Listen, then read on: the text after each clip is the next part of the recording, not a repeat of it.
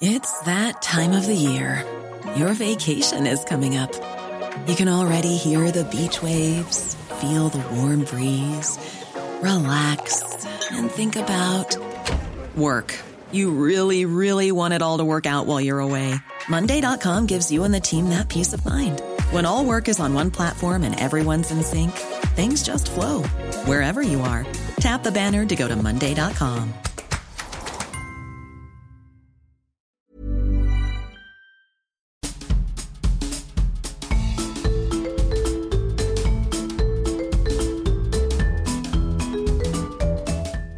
le podcast de So Sweet Planet.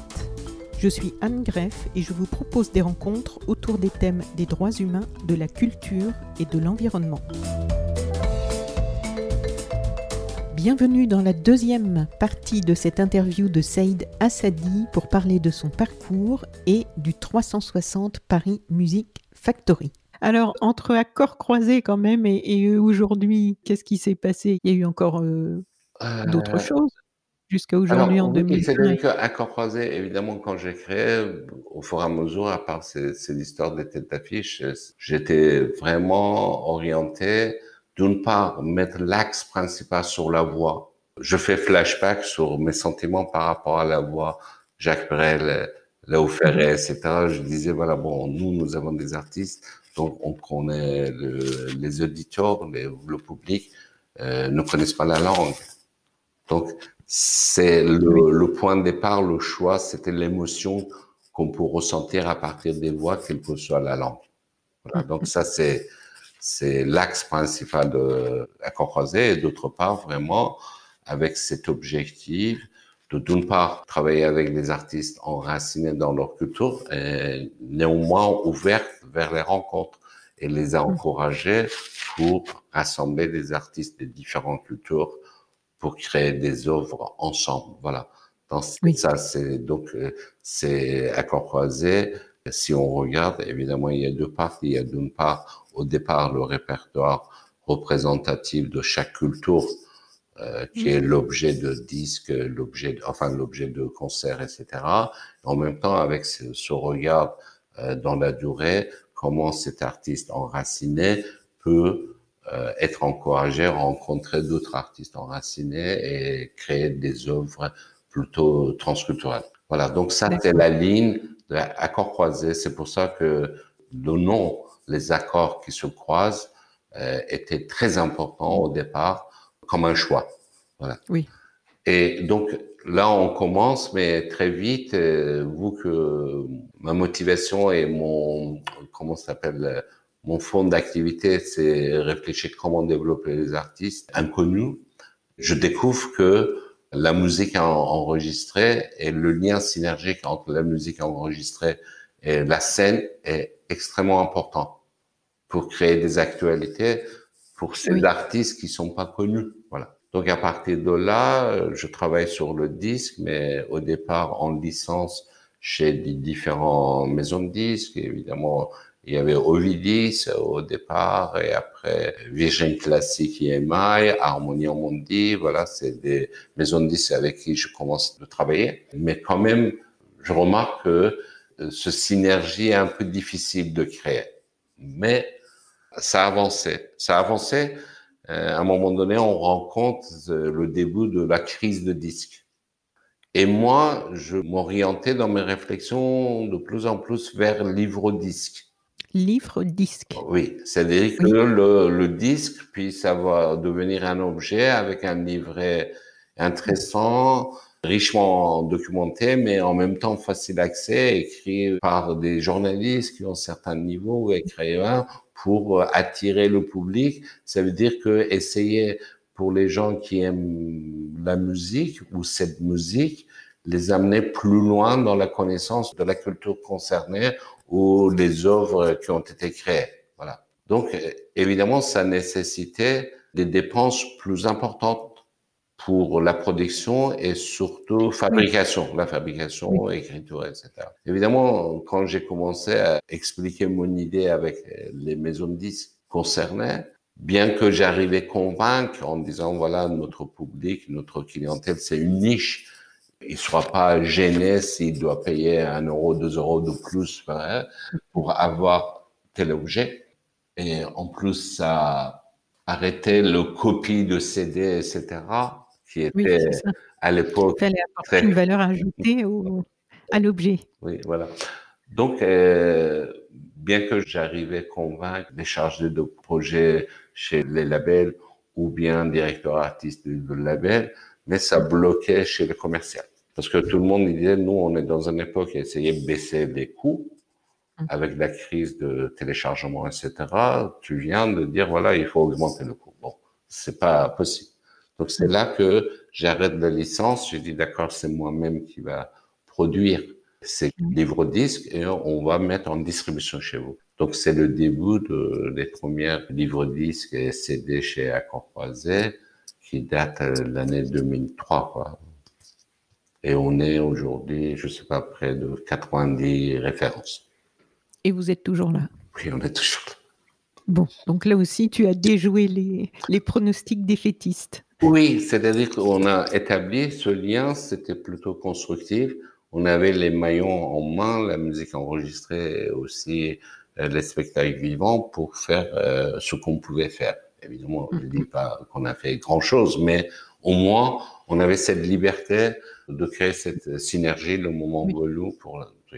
Et après, bon, euh, à partir de 2007, 2008, euh, j'ai vu que de plus en plus, il y avait des baisses par rapport à l'espace médiatique ou autre pour les artistes, ce qu'on dit en développement. Ça veut dire que, bon, à un moment donné, au niveau de l'observatoire, il y avait plusieurs pages sur la musique. Musique d'ailleurs, ou aussi, où on avait même le monde de la musique, avait d'espace pour la musique du monde. Et après, on observait de plus en plus réduction de ces genres d'espace. On parle même pas de la radio ou la télé, etc. Les télés des années 90, euh, France 2 ou autres, etc. Il y avait des émissions importantes, des, des artistes, enfin, il y avait plein de choses. Et il y avait des fenêtres pour oui, exposer, voilà, tout à fait, qui se sont euh, réduites. Et euh, même, je ne sais pas, et tout ça, j'observais, ça devenait de plus en plus mince, quoi. Donc, euh, bon, évidemment, je ne pouvais rien faire. Et d'autre part, je voyais que les artistes ont de plus en plus besoin de visibilité. Et cette visibilité, ça peut se passer que à Paris, parce qu'on est dans un pays hyper centralisé. Donc, euh, c'est là que l'idée de créer un, un, festival un peu atypique au fil des voix, qui soit dédié aux artistes avec leurs nouveaux projets, et leur nouvelle création avec actualité discographique. Le disque est sorti quelques mois avant ou avant l'autorisation festival. Et ça, le festival Au fil des voix, c'est quelle année euh, le, le début? Première édition, c'est 2008. Donc là, euh, 2021, on va commencer 14e édition. Donc euh, là, évidemment, c'était encore très difficile parce que c'est un festival euh, tous les copains que j'ai consultés, il y a un festival musique tout le monde parce qu'en en, plus il y a toujours, on aime bien cette cloisonnement toujours dire quel genre de musique, euh, caser les choses dans un tiroir, j'en sais rien. Euh, musique du monde. du monde, tout de suite, c'est niche. Quoi. On, imagine le, le, petit public, le, la, petite case. Ouais si le reste des pays ou le reste des musiques ne sont pas dans, dans ce monde. C'est un autre monde. Mm. Bon, Oui, c'est ça. Oui, parce qu'il y a cette notion-là aussi. Musique du monde, ça veut dire que c'est pas la musique centrale, quoi. C'est pas la musique principale. euh, et donc, euh, là, évidemment, tous les amis que je consultais, les professionnels, qui sont les vieux routiers de la musique, notamment la musique du monde, ils me disaient, bon, c'est fou un, festival. Est-ce que la mairie veut Est-ce que la région veut Le ministère veut? Non. Et il trouvait un peu, je sais, prétentieux euh, de pouvoir, euh, parce que bon, les festivals souvent il y a pouvoir public derrière. Mais c'est le pouvoir public, que ce soit la collectivité, etc., Au départ, il y a certaines garanties, de subventions, etc. Bon, au départ pour démarrer. Alors que là, il y avait personne personne. Et puis, bon, j'ai dit, voilà, on va faire, on va faire la première édition 2008 euh, sans vraiment compter. Et puis, pour le deuxième, Déjà, 2008, c'était une édition qui a eu un peu d'écho. Mhm. Tout de suite. Et 2009, évidemment, j'ai commencé à solliciter les sociétés civiles. Là, ça, c'est mon premier qui nous a aidé très vite. Et aussi après, les autres sociétés civiles, Adami ou Spedidam ou d'autres, etc. Et ça commençait, que nous avons commencé six soirées à l'Alhambra avec double plateau, ça veut dire 12 concerts, mais au et à mesure, ça s'est développé. Et là, évidemment, depuis quelques années, on est sur les trois semaines. Près de trois semaines, ça veut dire, sauf, excepté les dimanches. Quoi. Et, toujours même, dans le même lieu ou... Non, non, c'est-à-dire qu'on était longtemps à l'Alhambra jusqu'à l'édition 2019 et aussi dans les salles, euh, dans le 20e, dans les petites salles. Mais depuis l'édition de dernière édition, 13e édition, nous sommes installés dans le 18e. Donc, on a, nous avons l'ouverture à la Cigale, clôture au Trianon et le reste au 360. Eh bien, bravo. merci. Donc du festival, on arrive au 360 ou il y a d'autres choses encore entre les deux? Non, non, non, non, il n'y a pas d'autre chose, mais 360 en réalité, c'était aussi en lien avec euh, cette réflexion à partir de la crise de, 2008. C'est-à-dire que. Oui, parce que en fait, faut que tu nous expliques qu'est-ce que c'est ce lieu, parce que en fait, c'est très riche. Hein ouais. Alors, justement, l'idée de 360 est née à partir de mes observations par rapport aux baisses de la programmation et activités des artistes en développement. C'est que ce soit la crise de 2008 ou ce soit l'ensemble de tendances qu'on observait un peu en lien avec euh, certaines concentrations que des artistes de tête d'affiche, d'une part, leur nécessité de présence euh, qui avait été provoquée. Surtout au départ, c'est vrai qu'après 2008, avec les baisses de pouvoir d'achat, etc., le public, d'une part, avait une tendance à aller vers les valeurs, enfin pour les artistes qu'il connaissait. Et d'autre part, c'était une sorte de mouvance qui a été alimentée pour euh, disons, des grands espaces, des grands concerts qui se construisaient au fur et à mesure et avec l'entrée des grands investisseurs sur le marché de la musique, spectacle vivant et le concert. Évidemment, on voyait les, conséquences sur les artistes en développement. Par exemple, les lieux demandaient moins des concerts de ces catégories d'artistes. Après, il y avait plus des artistes en développement au niveau des nombres des concerts. Par exemple, nous, on sentait cette euh, baisse à travers le, travail de booking euh, par accord croisé. On voyait aussi le baisse de budget qu'ils proposaient par rapport au passé. Alors donc, en se penchant sur la question, on voyait, c'est vrai, il y a d'une part une budget de musique qui restait presque stable ou avec très peu de progression. Par exemple, une étude de CNV à l'époque sur les festivals en France entre 2008 et 2014 parlait de 3% d'augmentation de budget musical pour les plateaux artistiques. En revanche, quand on regardait l'augmentation des contrats de session pour les têtes d'affiche, si vous faites un point aujourd'hui, vous voyez que par rapport à 2008, 2007, etc., il y a des augmentations de 200, 300, 400, 500 Ah oui, c'est énorme. Alors donc, euh, c'est une sorte de déséquilibre qui s'installe de plus en plus dans l'économie de spectacle vivant. Et évidemment, ce qui me rappelait exactement ce que j'ai observé en France par rapport à prise de contrôle dans l'industrie agroalimentaire par la grande distribution. Parce qu'encore, je retourne mon arrivée en France euh, dans les quartiers parisiens où je vivais, le dixième ou cinquième, où quel que soit l'endroit, je sortais sans connaître la langue, pouvoir parler français. Et quand je sortais pour faire mes courses, à travers des commerces de proximité, je pouvais avoir euh, des contacts avec les gens. Je rencontrais les gens de quartier, même je pouvais communiquer quelques mots et trouver des amis. Il y avait un tissu social grâce à ces commerces de proximité. Et il y avait aussi le petit supermarché de quartier. Et après, au fur et à mesure, quand il y a eu toutes ces grandes surfaces, la grande distribution et tous ces commerces de proximité étaient obligés de mettre la clé sur la porte. Et au fur et à mesure, qu'est-ce qui s'est passé? Quel est le constat aujourd'hui? C'est-à-dire que les producteurs sont dans une situation de plus en plus euh, difficile, sans oublier certains qui se sont suicidés, d'autres qui arrivent difficilement à arrondir à la fin du mois. Et là, nous, les consommateurs, on, on a découvert qu'il y avait plein de choses bizarres dans nos assiettes, grâce aux pesticides ou autre chose, etc. Voilà, comme, euh, comme il dit Pierre Rabhi, je ne sais pas si c'est exactement les mots qu'il utilise, il dit aujourd'hui quelqu'un qui mange à la place de dire bon appétit, il faut dire bonne chance, parce qu'on ne sait pas exactement ce qu'il trouve dans nos assiettes. Donc voilà, et quel est le constat de cette concentration? Quel est le constat de disparition des commerces de proximité? Voilà, c'est le bilan. Et moi, j'ai eu le sentiment qu'on est en train d'aller sur les mêmes orientations par rapport à la culture.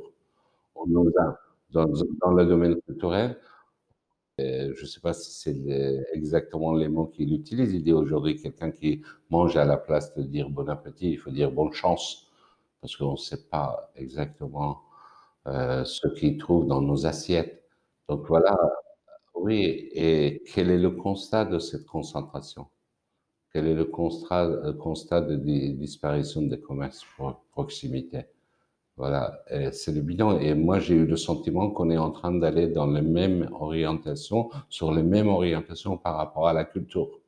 On nous a, dans, dans le domaine culturel. Dans le domaine culturel, mais oui. Mais c'est les mêmes modèles économiques qui sont de plus en plus imposés, avec une avidité de profit exacerbée et au détriment de c'est un rouleau compresseur, hein, ce modèle économique qui est imposé sur l'alimentation, sur le j'ai fait aussi un podcast avec L214 par rapport à l'élevage intensif. C'est toujours, euh, voilà, toujours plus, toujours plus, au détriment du climat, au détriment de la planète, au détriment du tissu social, euh, des relations humaines. Euh, oui, c'est le, grand débat du moment, hein, je pense. Mais c'est le grand débat si on mais... du moment doit avoir aussi le lieu sur la culture. Parce que ces jours d'alimentation, oui. évidemment, si on bouffe mal, quand même, on peut se rendre compte au fur et à mesure. Il y a quand même une sketch de Blanche Gardin qui est très intéressant sur ce sujet. Et quand on mange mal et on se regarde dans le miroir, évidemment, on voit qu'on est en train de grossir, on dit attention. Mais la culture, à partir du moment où on est juste euh, dans les divertissements des choses qui sont pas forcément, qui n'ont pas le sens comme le rôle que la culture doit jouer dans la cohésion sociale, on devient de plus en plus, comme dit Blanche Gardin, en lien avec la télévision, on devient con. Mais quand on devient con, on ne le voit pas dans le miroir. On ne dit pas devant le miroir, ah, ça y est, fais attention, tu es en train de devenir con. Non. Oui, on se rend ah oui, c'est encore pire, on s'en rend pas compte, tu veux dire. Quand on sent qu'on se rend compte, n'est-ce pas? Alors, donc ça, je pense que cette concentration par rapport à la culture, mm c'est encore plus dangereux que l'alimentation. Parce que l'alimentation, euh, évidemment, notre système digestif ne fonctionne pas bien, on fait attention, on grossit, ceci, cela. Mais là, sur ce, ce parti, c'est très, très délicat, surtout dans une société où nous avons besoin d'être de plus en plus apaisés, nous avons besoin de plus en plus euh, sortir de communautarisme, de, de repli, etc. Mais comment Comment on peut aller dans ce sens-là? Quelle est la solution? Évidemment, nous, en France, on a une politique euh, publique qui était plus intéressante que beaucoup d'autres pays. L'engagement de pouvoir public dans la culture. Néanmoins, depuis longtemps, on observe que le pouvoir public, quelle que soit la raison euh, économique, financière, budgétaire, etc., n'arrive pas à répondre aux besoins culturels différentes villes, grandes villes, petites villes, les zones rurales, etc., pour accessibilité à la culture d'une façon facile et pour encourager la diversité de la création. Donc ça, c'est une question fondamentale, surtout dans nos sociétés actuelles. Si on veut vraiment essayer de trouver des solutions, que ce soit par rapport à l'apaisement de la société, que ce soit sur la question de l'intégration, mieux vivre ensemble, qu'on n'arrête pas de répéter, mais comment, quels sont nos dispositifs. Je parle pas de seulement des dispositifs par rapport à emploi ou etc. C'est pas que ça, n'est-ce pas? On peut avoir des problèmes économiques individuellement, mais en même temps rester ouverte vers les gens. Être ouverte pour échanger avec les autres, pour écouter les autres, etc., etc. Et tout ça, c'est évidemment le rôle de la culture. C'est-à-dire quand les gens ont peur de telle ou telle euh, culture de minorité, c'est aussi la raison de cette peur, c'est une sorte de méconnaissance, ignorance et méconnaissance. L'ignorance. Tout ça, ça touche la politique culturelle et cette politique culturelle, forcément, de mon point de vue, doit encourager la création des lieux culturels proches aux gens, surtout dans les quartiers populaires, que ce soit à Paris, en banlieue, dans les zones rurales, etc. Et là aussi, que des artistes comme des avant-gardistes puissent jouer leur rôle et que les artistes puissent avoir des moyens et possibilités pour créer à nouveau, pour travailler ensemble. Et toutes ces situations et aujourd'hui rencontrent des risques importants. C'est pour ça que moi je pense qu'aujourd'hui, euh, j'ai pensé qu'il faut lancer un nouveau modèle économique un nouveau modèle économique dans la culture, pour la culture, dans la culture. qui soit possible, qui soit possible d'une part pour les collectivités et d'autre part aussi pour les entrepreneurs culturels qui se donnent cette mission de faire la culture pas seulement pour l'aspect commercial des choses, et aussi pour euh, que la culture joue son rôle euh, dans la cohésion sociale. Voilà, c'est ça, de mon point de vue, le vrai débat et comment ça peut devenir possible? Voilà. C'est la raison pour laquelle j'ai pensé, voilà, il faut créer un lieu qui puisse s'adapter d'une part sur le fond par rapport à cette philosophie que je suis en train d'expliquer, et d'autre part sur la faisabilité économique, soit capable de baisser, réduire les coûts sans jouer sur le manque de qualité. Oui, sans que ça se répercute sur le avec une production Donc ça, c'est la réflexion. Après, ça donnait l'essence euh, à cette idée de 360. Bon, le 360, c'est quoi? C'est un petit peu, moi, mmh. j'avais plutôt envie de dire euh, les bras de Shiva, mais je trouvais ça serait connoté très vite indien, quoi. Surtout là, on a besoin de, ici, on a très tendance de mettre une sorte d'étiquette sur chaque chose. Donc, je me suis plutôt, plutôt penché sur euh, le 360. Le 360, ça veut dire quoi? C'est un contenant, un bâtiment, un lieu où l'artiste, avec euh, le contenu, peut faire tout dans le même lieu. De conception, la création, résidence, répétition, enregistrement, montage de des spectacles vivants et la diffusion, la diffusion en live, la diffusion en digital, tout ce que nous avons besoin pour euh, chaque projet. Avec des équipements modernes, pas des équipements avec des bouts de ficelle, avec un bon capital de départ en termes de matériel. Avec des équipements le plus avancés dans notre temps actuel et avec un bâtiment même sur le plan digital connecté pour que chaque espace soit lié à la régie. Bon, voilà, donc c'est ça le principe. Ça veut dire d'une part, il y a une philosophie, il y a un modèle économique alternatif, et d'autre part, évidemment, tout ce qui est le volet réduction des coûts. Voilà. Les artistes peuvent même euh, dormir en résidence. Il y a un restaurant aussi. Il y a évidemment euh, la salle de répétition et enregistrement.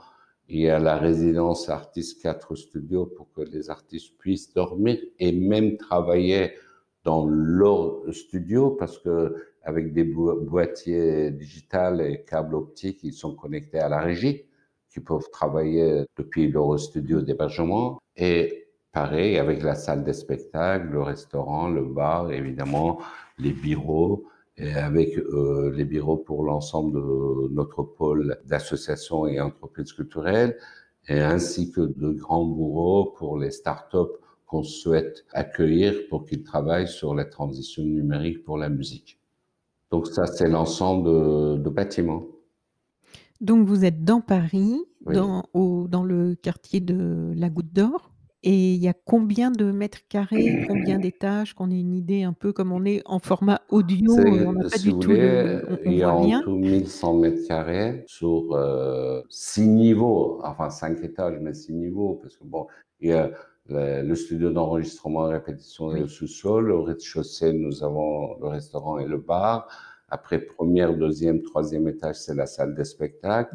Quatrième, c'est les bureaux et pépinières pour start-up. Et ensuite, cinquième étage, c'est la résidence artiste. Et sur le toit, on a un off-top avec petit jardin potager pour les aromatiques qui sont utilisés pour la cuisine avec une vue extraordinaire de 360, surtout euh, côté de Montmartre, où on voit Montmartre différemment, pas le Montmartre qu'on connaît juste dégagé, mais Montmartre avec tous les toits et les immeubles qui l'entourent euh, à Paris 18e. Voilà. Euh, nous avons ouvert notre lieu le 21 janvier pour fermer le 13 mars. C'était un vendredi. Mais heureusement, je suis pas fataliste. Je l'ai pas dit, c'est le pire signe.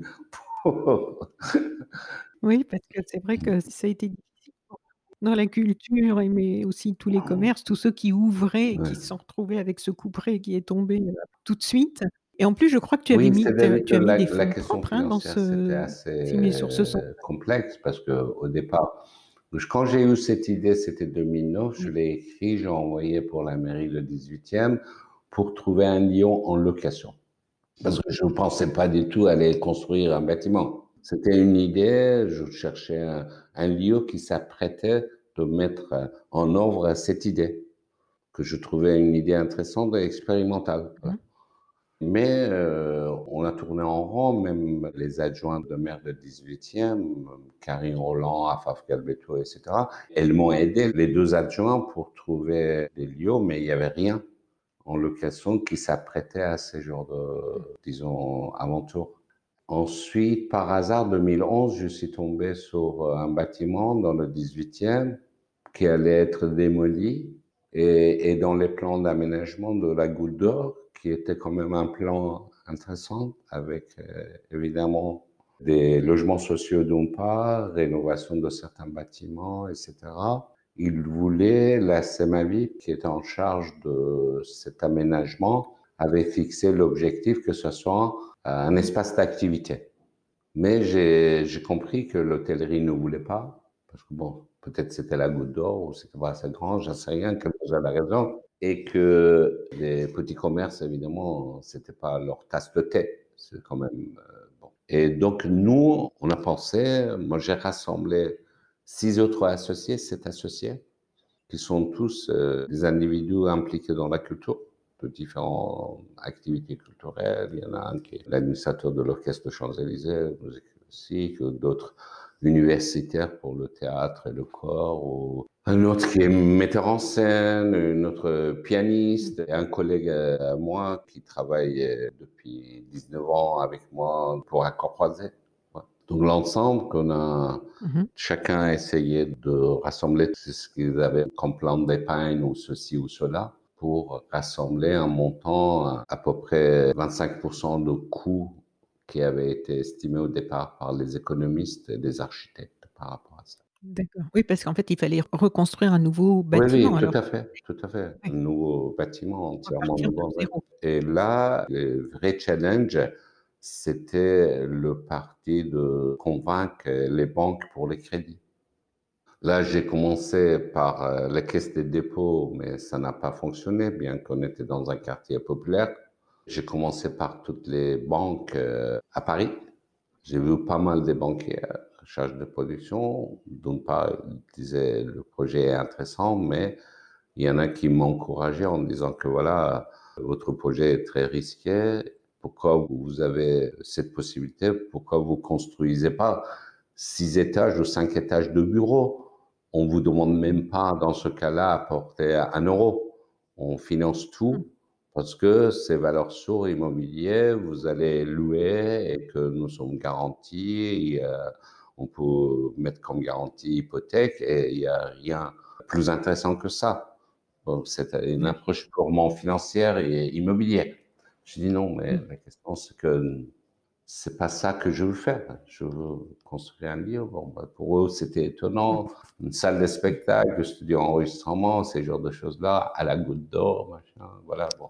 Ça n'a pas fonctionné. Ça a pris cinq ans et finalement, par une chance, j'ai eu une information par rapport à une banque belge qui était à l'origine une fondation hollandaise, une banque éthique. Et là, je les ai contactés via une amie et on les a rencontrés et évidemment, ça fonctionnait. Ça fonctionnait. Ils ont accepté de donner le premier mhm. crédit qui était 2 millions 400 000 euros.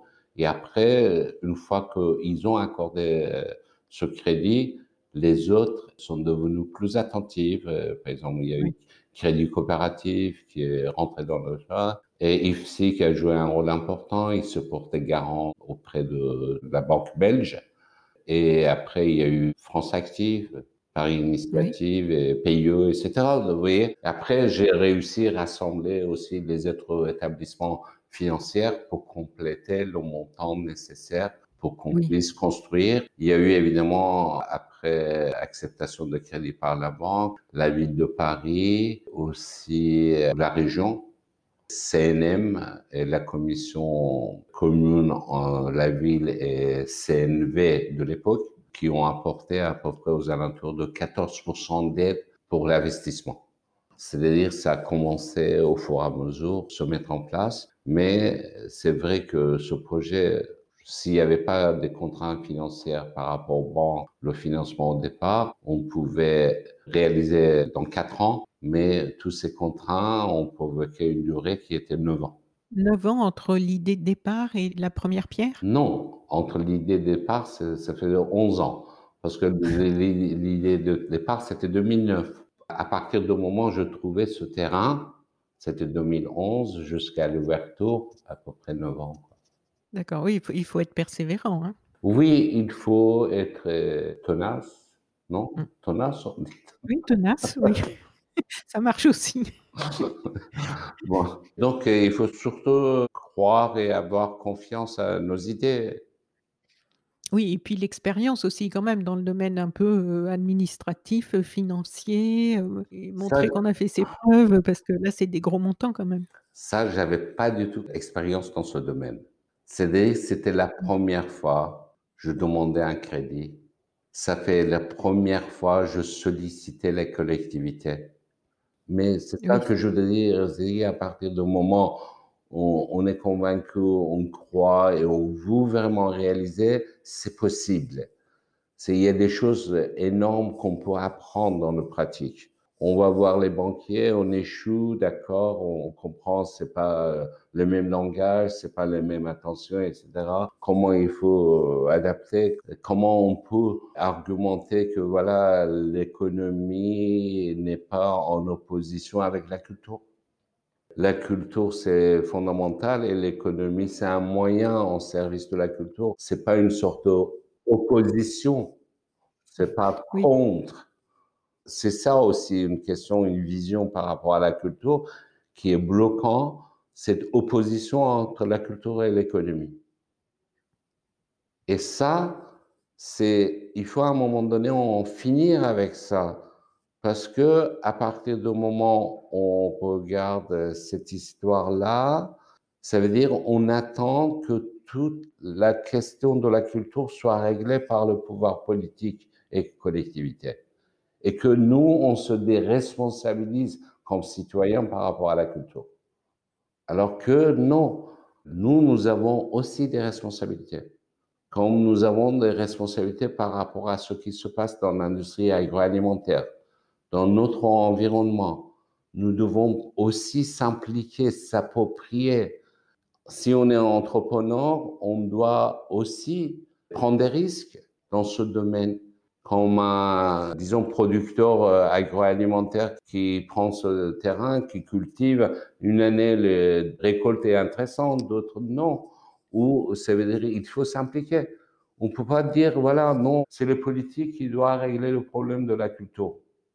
Ça veut dire que c'est pas notre affaire, quoi. Voilà. Donc, c'est ça aussi le, la question de 360.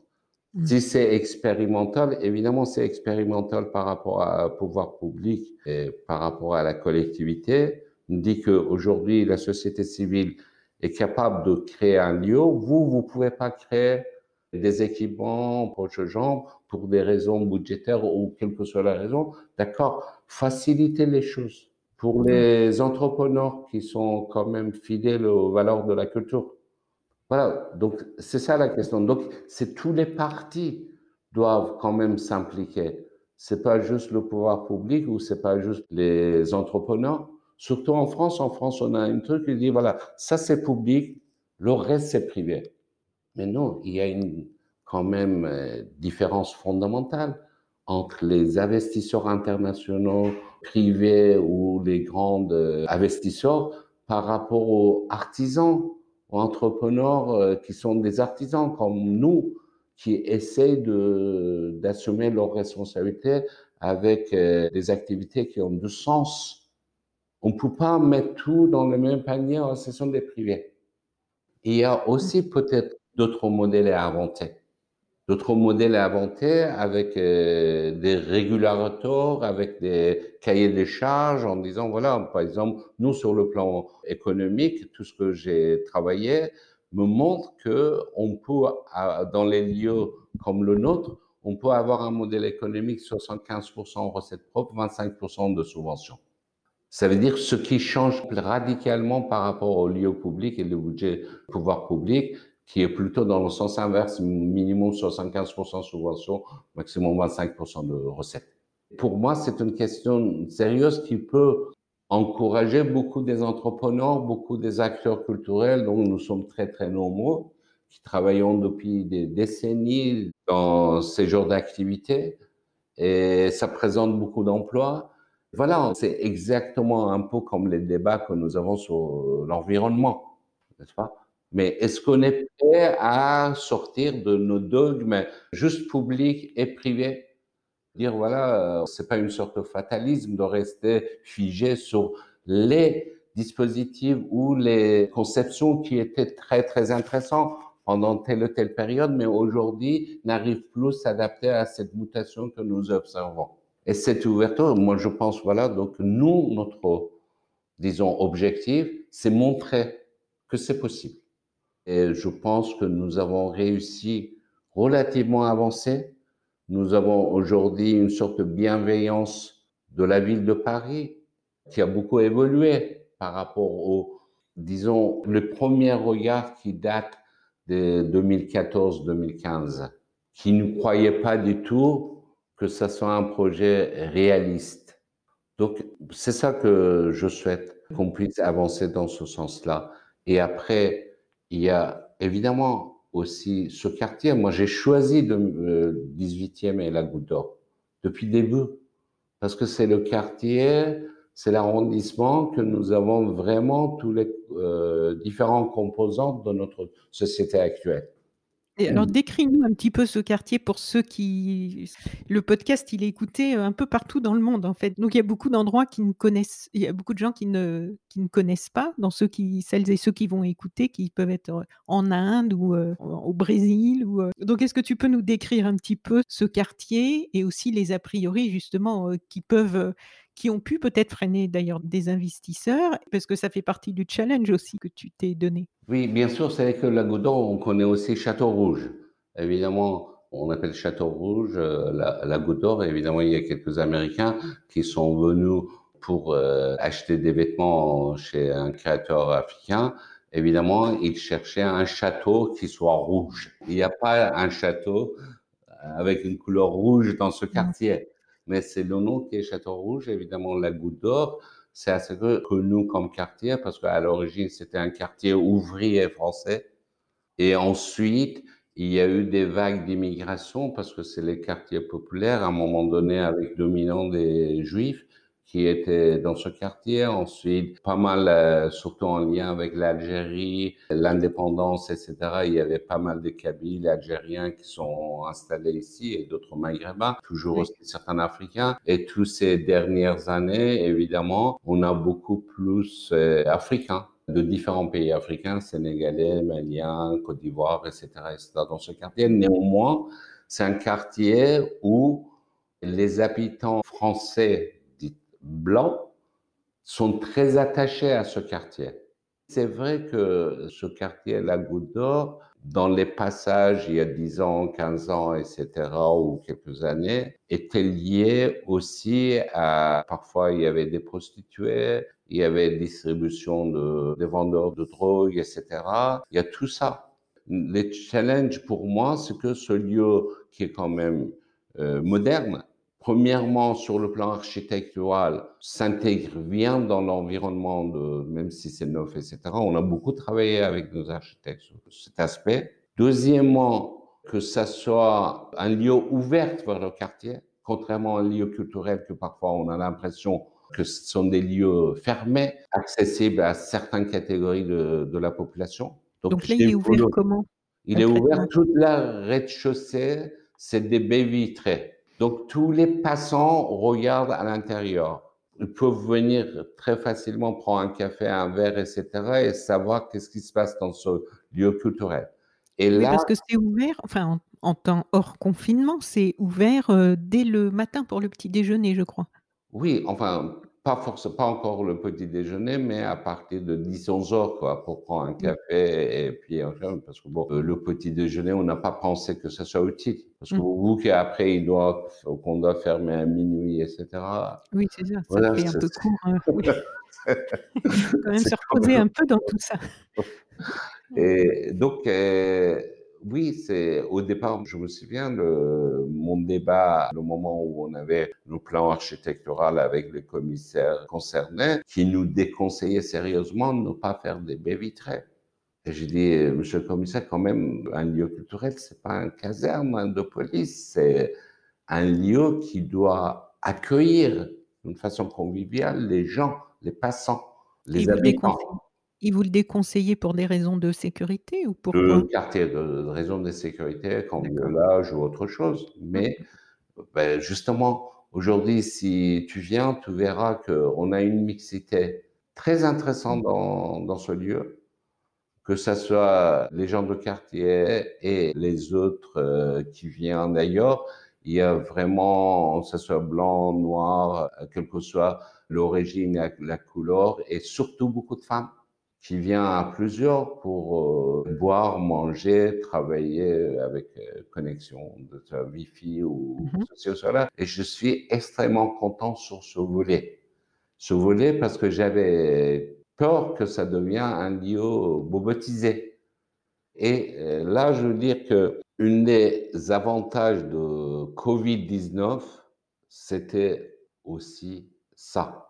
Ça veut dire que nous, nous avons ouvert parce que, en lien avec cette histoire de Covid, j'ai décidé que comme ligne, à la place d'être déprimé et se sentir victime en disant, ouais, après 9 ans, c'est passé, etc., essayer de s'adapter d'une façon très active à la situation, en respectant, mais essayer de faire tout ce qui est possible pour que la musique puisse continuer, les artistes puissent travailler, rencontrer leur euh, public, etc. etc. C'est une question fondamentale que j'ai désigné ensemble avec notre équipe pour vraiment tout. C'est pour ça qu'on travaille beaucoup plus pendant cette période eh qu'avant avec mmh. une équipe réduite. Donc, euh, nous avons ouvert le lieu, le restaurant avec les baies vitrées vers la terrasse à partir de début juin. Et à partir de 20 juin, on a organisé les week-ends musicaux. 14 concerts en tout, on a fait pendant les week-ends musicaux pendant l'été qui a fait connaître notre lieu à beaucoup d'habitants de quartier et l'arrondissement.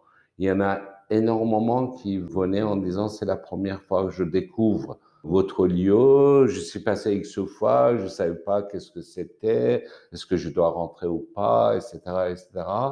Mais là, je découvre, c'est formidable. Pourquoi? Parce que pendant des confinements, première vague des, des confinements, les gens ils s'éloignaient pas de leur quartier. Et là, évidemment, c'était une occasion extraordinaire pour ancrer le 360 au sein de quartiers et des 18e arrondissement. Donc c'est pour ça que je suis ravi, je pense, indépendamment de tous ces problèmes que nous avons, je vais pas lister par rapport à notre lieu, même on n'était même pas éligible pour PGO, euh, prêt garantie d'État, parce qu'il y avait un trou dans la raquette des dispositifs, il fallait se baser sur 25% chiffre d'affaires de l'année d'avant, alors que nous, on avait eh ouvert 2020, on n'avait pas des mmh. chiffres d'affaires 2019. Tout ça, c'était des casse-têtes pas possibles que je peux pas perdre notre temps pour euh, mmh. signaler. Néanmoins, il y avait aussi cet aspect positif qui nous a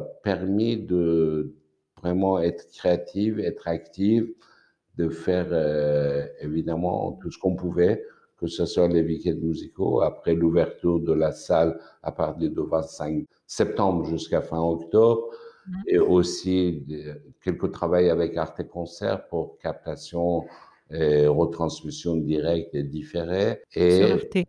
Sur Arte Concert, oui. Mmh. Et aussi beaucoup des projets résidences et enregistrements que nous avons organisés dans cette période. Même là, il y a le groupe Hervé San, le musicien, l'artiste parisien, avec euh, ses collègues et trois artistes qui viennent d'arriver de Sénégal sont en résidence en train de travailler dans le studio. Évidemment, le dimanche, il y a captation, retransmission de Yalda, qui est une cérémonie très importante en Iran et le monde, l'Asie centrale, l'Afghanistan, etc comme une fête importante pour la nuit la plus longue de l'année. On l'appelle le Noël persan. Voilà, c'est une histoire en lien avec une mitrailleuse. Je vais pas rentrer dedans parce que sinon on va pas terminer. Donc euh, tout ça, on est on est actif et on a essayé aussi souder notre disons équipe, notre vision par rapport à notre travail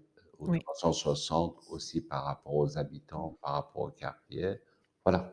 D'accord. Donc, on va bientôt terminer. Pour les semaines, les mois qui viennent, j'imagine que c'est pas mal d'incertitudes aussi, comme tout le monde dans le milieu de la culture en ce moment, enfin du spectacle vivant. Est-ce qu'il y a quand même des projets? Qu'est-ce qu'on peut, qu'est-ce qu'on peut annoncer? Des choses à voir en ligne? Des concerts à voir en ligne? Oui. Des artistes à découvrir? Les concerts que nous avons captés, euh, que nous captons, ils vont rester en ligne. D'accord. Euh, C'est-à-dire que ça soit sur Arte Concert ou ça soit sur notre site, évidemment, les gens, ils peuvent regarder. Mais, encore une fois, nous, nous avons une programmation, c'est chaque fois, nous avons commencé à programmer en lien avec les dates annoncées. Nous, nous mmh. avons commencé une programmation après le 7 euh, janvier. Déjà, il y avait une programmation novembre que nous avons annulé une vingtaine de concerts, certains annulés, plupart euh, reportés pour les dates précises qui figurent mm, mm, mm, sur le site. Nous avons évidemment envisagé à partir de l'ouverture euh, le 7 janvier, mais c'est pas sûr. Mais en tout cas, les programmes sont en ligne, mais on se concentre avec beaucoup plus de conviction sur l'ouverture de 14e édition de festival qui commence 25 janvier au 12 février. Donc, toute la programmation est en ligne, on peut voir, et, que je voudrais que vraiment euh, qu'on réserve. C'est que quand je disais tout à l'heure, cette, cette histoire de, de la culture, c'est l'affaire de nous tous. Parce que pour cette édition, c'est la première fois que nous rencontrons des problèmes majeurs euh, économiques. Pourquoi? Parce que tu sais sans doute que le mois de septembre cette année, il y a eu une loi qui a été passée par la Haute Cour de la justice de l'Union européenne, qui a supprimé une sorte de perception par les sociétés civiles françaises, à peu près 25 millions d'euros par an, qui pouvaient être attribués pour aider les créations artistiques. Et évidemment, l'Union européenne a considéré c'est les droits des producteurs américains. Bon, vrai ou faux, j'en sais rien. Ça, c'est notre débat. Néanmoins, ça provoquait une sorte de fragilité, davantage fragilité sur la diversité de la création. Et nous, notre festival, nous avions 70 000 euros de subventions qui présentaient un tiers de, de notre budget de festival par ces sociétés civiles. Que tout est gelé, c'est impossible de les avoir. Donc, euh, nous avons décidé malgré tout faire le festival parce que ça fait un an que ces artistes n'ont pas joué devant leur public. Ça fait un an qu'ils attendent en travaillant, etc. Ce n'est pas possible, juste pour des raisons économiques, arrêter cette édition et attendre une sorte de retour à la situation normale. Voilà. C'est pour ça, là, vraiment, si sur le site de Festival au fil des voix, sur euh, nos sites, on fait appel aussi au public qui puisse nous aider. Oui, pour qu'on puisse voilà, soutenir pour que ce festival puisse dérouler comme il faut. Le message est passé, je crois. Je vais mettre les liens vers euh, le site euh, du 360 et puis le site de Au fil des voix. Voilà, Saïd Assadi, un grand merci pour avoir pris le temps de nous faire plonger à la fois dans cet univers, dans ta vie, dans ce parcours riche. J'espère que toutes celles et ceux qui auront écouté cette interview, ce podcast, auront envie de venir à la rencontre de ton travail, du travail de tes équipes et surtout des artistes que tu défends encore et toujours et qui, je l'espère, vont pouvoir revenir très vite sur scène et qu'ils peuvent déjà découvrir sur les différents sites internet que l'on a mentionnés. Ils peuvent les écouter, ils peuvent les voir et j'espère que ça leur donnera envie de venir au plus près partager tout ça. Bon, merci beaucoup, merci à toi et j'espère aussi beaucoup de succès pour le travail que tu fais. Euh, nous avons besoin aussi de plus en plus de ces genres d'initiatives pour qu'on puisse communiquer ensemble les uns avec les autres on essaie de créer chacun ce qu'on peut, oui, là où on est. J'espère très bientôt euh, au 360. J'espère pouvoir venir euh, très vite goûter. J'ai vu qu'il y avait des très bons avis sur la restauration.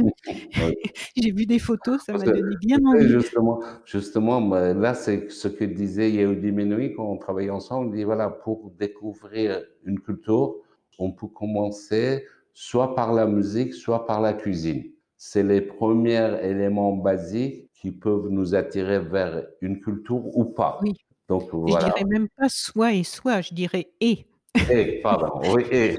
Les deux. J'ai rencontré Yudi Menuhin aussi. Je l'avais rencontré à un gala de l'UNESCO. Oui. Et euh, j'avais eu la grande chance de pouvoir euh, discuter un petit peu après avec lui.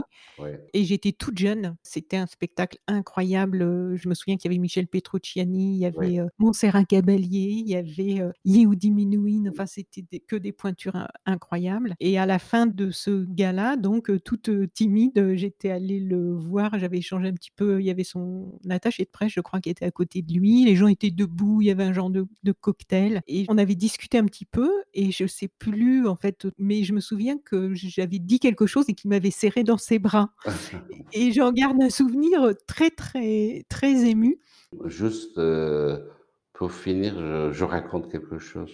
C'est-à-dire, sur ces, ces, discussions, ces échanges par rapport à la question des femmes, le lendemain, quand on s'est revus, il a dit euh, cette histoire de, des femmes, euh, ou pourquoi seulement des chanteuses dans cet événement Voix de la paix, euh, m'a beaucoup préoccupé cette nuit. J'ai beaucoup réfléchi et là que j'ai mesuré qu'il y avait, je sais pas, 7, 8, 9 ou 10 femmes qui ont joué un rôle important pour que je devienne Yahudi Menuhin. Il a commencé de raconter l'histoire de sa naissance avec sa mère. Il dit, mon père était aux États-Unis un juif immigré et ma mère une juive convertie. Et quand elle était enceinte de moi avant ma naissance, il fallait trouver euh, une habitation plus grande avec une chambre de plus. Donc mhm. évidemment, il regardait, bon là on est des années, je sais pas, 20, 30 où les juifs sont maltraités par les Américains ou mal vus, j'en sais rien. Évidemment, il regardait des annonces pour aller visiter. Donc il trouve euh, une habitation très intéressante au niveau de surface, le quartier, le prix. Ils vont pour visiter, mais ils disaient mon père qui avait une tête juive reste en bas et ma mère qui était américaine monte pour euh, visiter. Et les choses se passent très bien avec le propriétaire parce que c'est extraordinaire. Vraiment, c'était ce qu'il cherchait, l'appartement à tous les niveaux. Mais le moment où il fixe le rendez-vous pour signer le contrat, le moment de dire au revoir, le propriétaire, il dit, Madame, vous savez pas comment je suis content que ce soit vous qui preniez cet appartement parce que j'avais peur de tomber sur les juifs. Et ma mère, enfin sa mère, qui avait le ventre assez, sait, il dit, monsieur, moi, je suis une juif et mon bébé, que ce soit une fille ou un garçon, je vais l'appeler Yehudi pour que tout le monde sache que c'est un juif. Donc, à partir de là, il racontait le caractère, détermination de sa mère, que depuis l'enfance avait joué un rôle très important dans l'éducation, euh, le travail qu'il faisait d'une façon acharnée dans la musique, le violon, etc. Yehudi. Voilà. Merci beaucoup à toi. J'espère à bientôt à Paris. Hein. J'espère aussi, vraiment. Bonne continuation. Je croise les doigts, on croise les doigts. J'invite tout le monde à venir faire votre connaissance, à parler, euh, parler autour de vous de tout ça pour que la culture euh, reste vivante euh, sur le, que les artistes surtout puissent continuer avec toutes ces, économies fragiles et ces choses sensibles justement. Donc, merci beaucoup. Merci beaucoup et j'espère à très bientôt. Hein. J'espère aussi. Bonne continuation. Au revoir, merci. Chères auditrices, chers auditeurs, si vous avez apprécié ce podcast de So Sweet Planet, n'oubliez pas de lui mettre un avis favorable sur votre application de podcast, par exemple 5 étoiles sur Apple Podcast, et de rédiger un avis sympathique. Cela me fera plaisir. Pour plus d'informations sur les droits humains, l'environnement et la culture, vous pouvez suivre la page So Sweet Planet sur Facebook Enfin, n'oubliez pas de vous abonner gratuitement, soit à la newsletter sur le site sosweetplanet.com, soit au podcast sur votre application de podcast pour être informé des prochains podcasts de So Planet mis en ligne. À bientôt!